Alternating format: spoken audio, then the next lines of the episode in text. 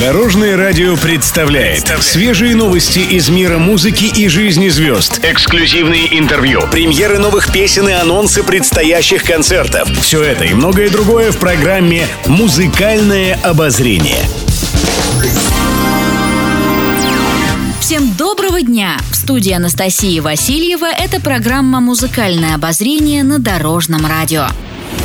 Музыкальные новости. Вячеслав Добрынин на днях отметил юбилей. Всенародно известному композитору и певцу исполнилось 75 лет. На эстраде он уже более полувека и за это время написал множество суперхитов и шлягеров, поэтому звание народного артиста очень оправдано. Его песни знает и любит вся страна.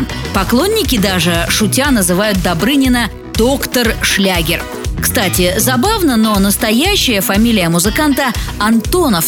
Псевдоним Добрынин взял в начале своей карьеры, чтобы на эстраде не было второго артиста с такой фамилией после Юрия Антонова. Музыку юный Добрынин обожает с детства. С четырех лет он на слух подбирал любые мелодии и ритмы, а в студенческие годы всерьез увлекся группой «Битлз» и начал сочинять собственные песни. Начиная с 70-х, песни его авторства исполняли такие звезды, как Анна Герман, Алла Пугачева, Лев Лещенко, София Ротару, Иосиф Кобзон и многие другие. При этом сам Добрынин на сцену выходить никогда не собирался. Как обычно, все решил случай. Однажды он написал песню для Николая Расторгуева, который в конце 80-х только начинал собирать группу «Любе». В это трудно поверить, но песню «Не сыпь мне соль на рану» изначально должен был исполнять именно он. Как шутя признается Добрынин, когда Симон Асиашвили принес ему стихи, он тут же придумал множество юморных интерпретаций на эту тему. Например, «Не лей мне водку в пиво» или «Не сыпь мне соль на сахар». В итоге запись песни с Расторгуевым по каким-то причинам сорвалась, и Добрынин решил сам исполнить эту песню. Так она и стала его визитной карточкой на всех гастролях и концертах. Он собирал стадионы и дворцы спорта. Несмотря на 75-летний юбилей, Вячеслав Добрынин полон сил и продолжает писать новые и новые песни. Не сыпь мне соль на рану, не говори Не сыпь мне соль на рану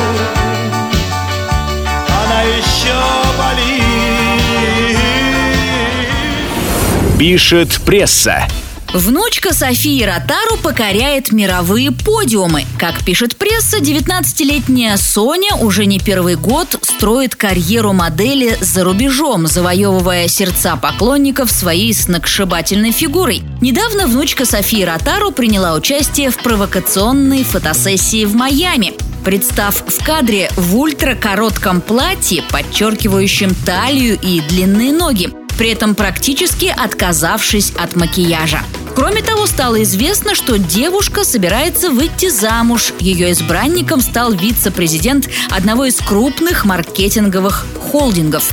Но оказалось, что свадьба под угрозой срыва, так как звездная бабушка категорически против. По мнению 73-летней Софии Ротару, внучка еще слишком молода, чтобы связывать себя семейными узами. София Михайловна уверена, что в ее юные годы лучше не сниматься для обложек провокационных журналов, а беспокоиться об учебе, карьере и собственном будущем. Кстати, напомню, будущий муж Софии Ротару впервые увидел свою возлюбленную именно на обложке журнала. Это был журнал «Украина» 64 года, и тогда Софии Ротару было всего 17 лет.